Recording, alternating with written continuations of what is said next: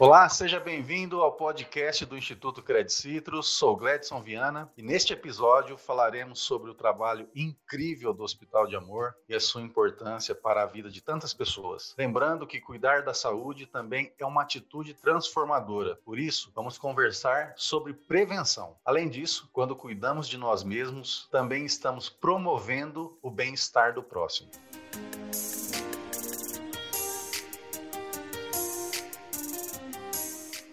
Para essa nossa conversa, estão conosco os médicos Dr. Idan de Oliveira Júnior, médico mastologista, e o Dr. Júlio César Possati Rezende, médico ginecologista e coordenador do programa de rastreamento de câncer do colo do útero, ambos médicos do Hospital de Amor. Sejam muito bem-vindos. Gladson, gostaria de começar agradecendo o convite de vocês, o convite dos parceiros da Credit Citrus. Ah, é extremamente importante essas iniciativas para a gente tratar um pouco sobre câncer, sobre prevenção, sobre tratamento e todos nós do Hospital de Amor ficamos muito felizes com a parceria de vocês. Primeiramente, a vocês, Dr. Idan e Dr. Júlio, nosso reconhecimento e admiração por toda a dedicação e senso de propósito que vocês têm e exercem. Costumo dizer que todos nós já fomos impactados ou atingidos pelo câncer, pois, mesmo sem ter tido a doença, de alguma forma fomos impactados, seja por ter um amigo, um ente querido, um vizinho, que porventura estejam lutando contra essa doença assustadora, mas que há instituições que mantêm o firme compromisso de prevenir combater e tratar o câncer, como é o caso do Hospital de Amor de Barretos, aqui no interior de São Paulo. Começa então fazendo a seguinte pergunta para vocês: O Hospital de Amor é referência em prevenção, diagnóstico e tratamento do câncer no Brasil todo. Podem nos contar um pouco sobre esse trabalho que é realizado? Aliás, é aquela pergunta, né? Se o Hospital de Amor deixasse de existir, o que a sociedade perderia? Portanto, por que devemos valorizar essa instituição tão importante para nós? Ah, essa pergunta sua realmente é muito interessante do ponto de vista de impacto do que o hospital desenvolve quando nós falamos de prevenção populacional de câncer. Isso não começou agora recentemente, nós temos já uma história bastante antiga, lá no início da década de 90, foi estruturado o departamento, o serviço de prevenção de câncer no hospital, e isso vem ah, evoluindo ao longo dos anos com inúmeras iniciativas. Ah, nós somos é, muito inovadores quando se trata em prevenção de câncer. Hoje nós temos linhas de cuidados para câncer de mama, câncer de colo uterino, câncer de pele, câncer de intestino, câncer de boca. Então, são inúmeros os locais e os sítios que podemos desenvolver câncer e que o hospital está preocupado em cuidar da população. Ah, nós temos é, investido esforços, recursos e tecnologia em novas iniciativas que buscam aumentar o diagnóstico precoce, promover qualidade nessas, ah, nessas iniciativas de cuidado e de prevenção ah, e quando você diz o que, que nós perderíamos se não tivéssemos ah, todos esses empenhos e, e, essas estratégias de rastreio, nós perderíamos vidas, porque, na verdade, quando você fala em detecção precoce, em prevenção de câncer, para muitas pessoas indica a possibilidade de sobreviver, porque todos nós sabemos que quanto mais precoce o diagnóstico, maior a chance de cura do câncer. Vale salientar que o Instituto Credit Citrus está em uma campanha forte de apoio ao Hospital de Amor, chama a Campanha do Amor que visa arrecadar fundos para manter os atendidos da instituição em pleno funcionamento. Além de doações eventuais, o grande objetivo dessa campanha é conquistar pessoas que doem de maneira recorrente, o que daria maior estabilidade financeira para o hospital. Agora, como fazer isso? Vamos colocar um link na descrição desse podcast. É super simples. Então, você não perca essa oportunidade também de contribuir. Isso, só, só deixa eu acrescentar Agora, o quanto isso é importante para nós, porque há muitas das iniciativas e das inovações ações que o hospital busca promover e fornecer para a população, elas não são financiadas pelos recursos habituais da saúde pública. Então, quando nós falamos em, em doações, em recursos extras, são esses recursos que conseguem garantir a qualidade e a permanência da assistência que o hospital provê hoje para milhares e milhares de brasileiros. É mais uma prova, então, de que a participação da sociedade ela é importantíssima, então, para que esses índices né, de pessoas ou que pessoas que não são tratadas, né, são um fato hoje no Brasil. Agora, como que as pessoas podem de fato contribuir contribuir com a prevenção e o combate ao câncer? São inúmeras a, a, as possibilidades e as formas de contribuição. Né? Você tem uma contribuição pessoal. A, a contribuição pessoal é aquela em que o indivíduo ativamente vai atrás de procurar saúde, vai atrás de se prevenir. Ah, isso passa tanto por atitudes é, individuais em relação à qualidade de vida, alimentação, práticas de atividade física, o não hábito do fumo, do tabagismo, do uso exacerbado de bebida alcoólica, tudo isso afasta o indivíduo ou pelo menos diminui os riscos de ele desenvolver o câncer. E também há a necessidade dos exames periódicos de prevenção e de rastreamento, né? No caso específico do câncer ginecológico,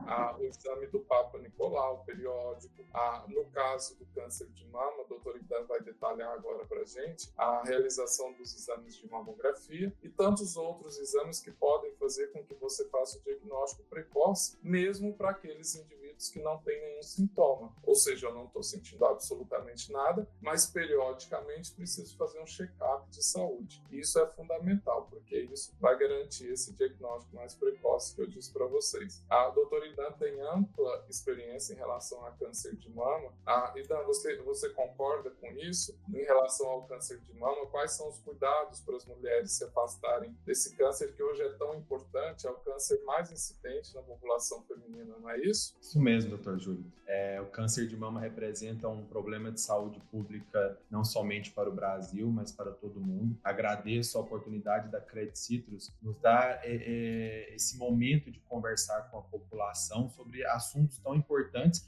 e sobre a política institucional de controle do câncer, entre eles o câncer de mama. Uh, só para termos uma ideia, 66 mil mulheres são diagnosticadas anualmente no Brasil com câncer de mama. Infelizmente, uma grande parcela delas estão sendo diagnosticadas em fase avançada, seja pelo desconhecimento da doença, seja pelo desconhecimento de, de maneiras de prevenção e detecção precoce. E como o Dr. Júlio mencionou, essa prevenção nós podemos dividi-la em primária, quando nós precisamos nos afastar de alguns fatores de risco, e nisso nós estamos falando de hábitos saudáveis de vida. E, de forma secundária, realizar o diagnóstico em uma fase inicial. E no caso do câncer de mama, é, essa medida pode ser feita através do exame de mamografia. Por isso, nós somos incisivos uh, em solicitar às mulheres a realização de forma periódica, conforme a idade, do exame de mamografia, porque é o único exame capaz de de, de diagnosticar o câncer de mama em uma fase inicial. Consequentemente, nós vamos ter um tratamento de menor morbidade com maiores taxas de sucesso. Nesse caso, doutor Idan,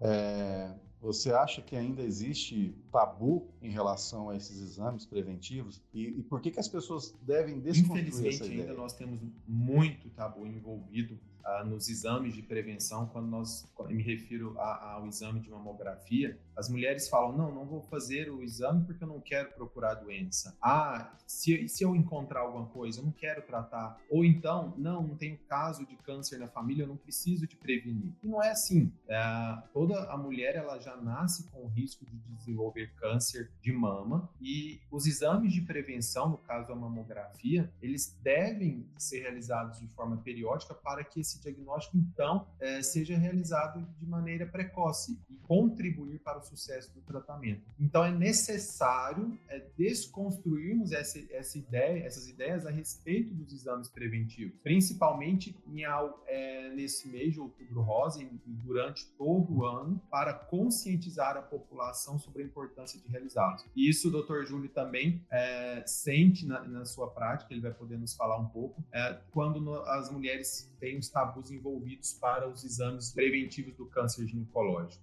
né, doutor Júlio? Exatamente, né? e, e, caros ouvintes, isso realmente é, é uma prática muito frequente. Hoje nós temos institutos de prevenção de câncer ligados ao Hospital de Amor a, em mais de 20 localidades pelo Brasil inteiro. Então nós temos institutos de prevenção hoje nas regiões Norte, Nordeste, Sudeste e Centro-Oeste. E é interessante, nós a, acabamos identificando diferentes tabus em cada uma dessas regiões e são barreiras muito relacionadas a questões locais, culturais, religiosas, socioeconômicas da população. Então, não é incomum nós ouvimos os relatos da, das mulheres dizendo: olha, eu não vou procurar uma doença porque eu não estou sentindo absolutamente nada, então eu não vou fazer exame de prevenção. Quando nós sabemos que é justamente o contrário. Ah, o que nós queremos realmente é diagnosticar alterações em populações assintomáticas, em mulheres que não estão sentindo nada. Isso é fundamental para as chances de cura. Mas ainda há, há questões relacionadas a medo, vergonha. Os exames muitas vezes são exames desconfortáveis, mas o que a gente costuma dizer para as nossas pacientes é o seguinte: olha, talvez você passe por alguns minutos de desconforto durante o ano, mas que podem a longo prazo representar a chance de saúde, a chance de, de, sobrevivência quando nós fazemos um diagnóstico de uma doença que infelizmente ainda é bastante grave e que apresenta altas taxas de mortalidade. É, vocês sabem que eu tive fui muito impactado com uma visita que nós fizemos, inclusive com a presença do Henrique, é, ao hospital infantil. E aí eu me lembro, eu fui muito impactado por essa informação, que muitas crianças acabam ah, até falecendo por conta desse diagnóstico tardio a gente nunca imagina que uma criança vai estar é, comprometida com uma doença dessa. Então, esse, assim, os pais, né, têm que ficar muito atentos, realmente valorizar tudo, entender o que está acontecendo, né, doutor Júlio, doutor Pidan, é, não desconsiderar aquilo, achar que é algo leve, né, mas entender que isso pode agravar, pode ser uma coisa é, mais isso, complicada. Isso é muito importante. O diagnóstico de câncer no, no, no, nosso país ainda carece de uma estrutura mais organizada. Então, a gente não raramente identifica pacientes que estão há meses ou até há alguns anos ah, nas filas para exames diagnósticos, para realização de biópsias, e você precisa pensar no diagnóstico de câncer, porque se você não pensa em câncer, você não vai diagnosticar. Então, é claro que para cada tipo específico, você tem alguns sinais de alerta que são próximos a próprios daquele tipo de câncer. No caso das crianças especificamente, há, muitas vezes esse diagnóstico ele é desafiador, porque como você mesmo disse, é uma situação antinatural, uma criança com doença grave e inclusive com possibilidade de não ter cura, ah, mas os pais, a equipe de saúde, toda a estrutura de saúde da, da região, ela precisa estar atenta e precisa empenhar esforços em fazer o diagnóstico, né? Hoje nós temos aí leis no país que garantem ou pelo menos tentam garantir maior rapidez e agilidade no diagnóstico, mas infelizmente a gente sabe que no dia a dia isso não é tão simples e é o que a gente tenta fazer. A gente tenta ah, buscar atalhos para que a gente consiga ser mais rápido na questão do diagnóstico precoce. Até porque cada cada cada tipo de câncer tem uma resposta a tratamento, tem uma, um tempo de proliferação, vamos dizer assim, tá? É, eu, eu posso até citar aqui, por exemplo, o câncer de próstata, que é, é mais lento, mas tem outros que são muito rápidos, muito agressivos, né? Por isso que esse diagnóstico é fundamental, né? Isso, exatamente. O, o câncer, na verdade, ele não é uma única doença, né? Você tem particularidades que dependem de inúmeras variáveis. Há algumas variáveis do indivíduo, outras variáveis dos agentes causadores, mas cada um acaba tendo uma resposta. Então, hoje nós falamos numa individualização, tanto da abordagem diagnóstica quanto da abordagem terapêutica. Ah, e cada caso é um caso específico, cada paciente precisa ser vista de uma forma singular e individual. Ah, mas tem coisas que, que não fogem muito à regra, que são essas que foram destacadas pelo Dr. Idan e que eu disse logo no início. Ah, nós precisamos tentar nos afastar do câncer. Ah, alguns fatores a gente não consegue modificar, por exemplo, a idade. A gente sabe que a população mais velha, a partir dos 60 anos, 70 anos, você acaba tendo um aumento do risco do desenvolvimento de câncer. Porém, outros fatores eles são modificáveis. Por exemplo, a questão da obesidade, né? A, a questão da obesidade é fundamental, por exemplo, no câncer de mama. As mulheres com sobrepeso, ah, elas têm mais risco de desenvolvimento da doença, não só o câncer de mama, mas câncer de endométrio, que é um câncer também ah, do corpo, do útero. Ah, então, tudo isso precisa ser avaliado quando a gente fala de prevenção. Agora, doutor Júlio, doutor Idan, como é difícil, né, nesses tempos que nós estamos hoje, ter uma vida e hábitos saudáveis. É, Está cada vez mais complicado isso, mas é preciso ter muita disciplina e entender que sempre há uma consequência daquilo que nós fazemos hoje. Né? É, não sei se foi o doutor Idan ou se foi o doutor Júlio que falou sobre esses hábitos. Eu acho que valeria a pena vocês darem uma reforçada agora como isso interfere no resultado. Bom, é, eu acho a oportunidade muito boa para conversarmos com nossos ouvintes sobre hábitos saudáveis, porque como o Gledson bem disse, nós em tempos atuais nos restringimos às nossas casas, né, nos isolamos, claro, pelas eventualidade que foi nos, nos imposta, mas a, hábitos saudáveis eles devem ser constantes, uh, porque eles podem prevenir diversos tipos de câncer. No caso da mama, uh, de acordo com a Organização Mundial de Saúde, hábitos saudáveis que incluem atividade física, uma dieta equilibrada, não uh, não ao tabaco, não fumar, não beber bebidas alcoólicas em excesso,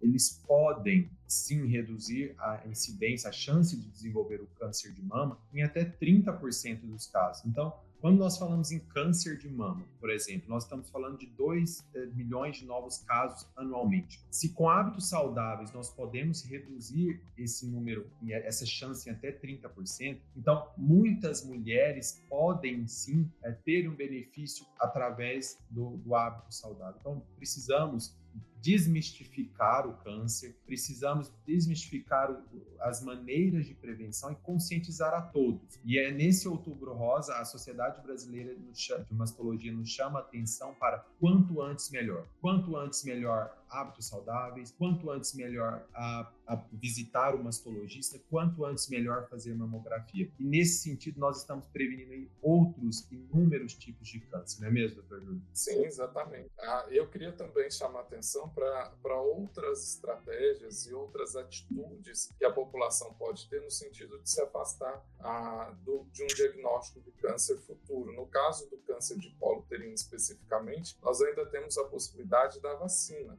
Ah, hoje já está disponível, já há alguns anos, na rede pública de saúde, pelo Calendário Nacional de Imunização, a vacina contra HPV. HPV é um vírus extremamente frequente e que infecta a população, normalmente transmitido pela relação sexual.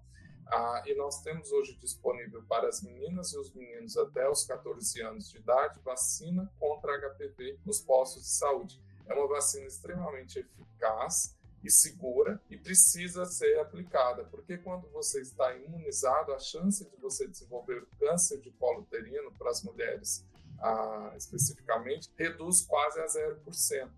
Então, é uma estratégia que precisa ser discutida e precisa ser ampliada dentro da, da sociedade brasileira. Eu acho que quando nós temos essa postura preventiva e proativa, eu acho que nós conseguimos evitar muitas coisas. Inclusive, o governo e as autoridades e todas as organizações, eh, elas deveriam dar muita ênfase nisso. É, isso poderia, inclusive, desafogar muitas despesas né, que o governo acaba tendo por uma situação que foi agravada e poderia ter sido evitado. É óbvio que isso passa também por uma estruturação da área da saúde, de uma forma geral. Até porque, doutor Idan e doutor Júlio, nós percebemos, né, e eu tive uma experiência pessoal de amor pelo meu pai, é, se recuperou, está muito bem. Percebi ali na pele o atendimento que eles deram para ele, um atendimento de alto nível, de muita dignidade, sem é, fazer distinção de renda, de quem é, de quem seja. Esse trabalho é, sinceramente,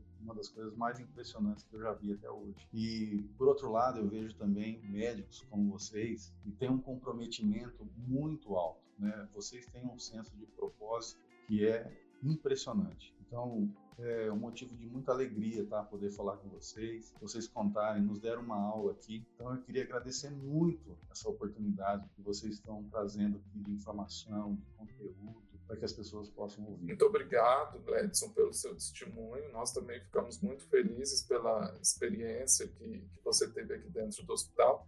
E, na verdade, eu não agradeço em meu nome, eu agradeço em nome de todos os colaboradores do Hospital de Amor, seja aqui da unidade de Barretos ou das demais unidades espalhadas aí pelo país, porque é, realmente são esses colaboradores que fazem o, o, diferencial no atendimento e que fazem com que pessoas e usuários tenham uma experiência a, que seja positiva, como você teve aqui no hospital. E agradecer mais uma vez a oportunidade de conversar com vocês e a parceria com os colegas e os apoiadores da Credit Citrus. Muito obrigado. Muito obrigado também, Gledson. Agradeço a essa parceria Credit Citrus e chamar a, a, toda a sociedade a participar, a conhecer as obras, a, a, filosofia do Hospital de Amor, que tanto luta por prevenção e diagnóstico precoce do câncer em todo o Brasil. Então, nós precisamos do apoio de todos. Muito obrigado, Credit Citrus. E em meu nome de toda a equipe que está envolvida nesse grande projeto,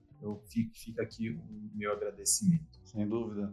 Eu agradeço muito também e reforço a todos vocês aí que estão nos ouvindo. O nosso objetivo da Credit Citrus é realmente motivar as pessoas a serem doadores mensais, recorrentes, ainda que não seja, nem que seja um pouquinho por mês, porque isso traria para o hospital uma estabilidade melhor, para eles conseguirem realmente dar é, conta de todo atendimento e toda demanda, que é do Brasil inteiro e até fora do país. É, então, eu convido a todo mundo a conhecer, a compartilhar as ações que a gente tem feito em prol do Hospital de Amor. Você vai ter aqui no link da descrição como ser um doador recorrente, é muito simples, muito fácil de fazer. E também convido vocês a partilhar, a compartilhar as nossas ações com mais pessoas, seja no trabalho, na família, amigos ou nas redes sociais. Você pode nos seguir nas mídias sociais, arroba Instituto Credit Citrus, e acompanhar todas as ações também pelo site institutocredicitrus.com.br. Grande abraço a todos e até o próximo episódio.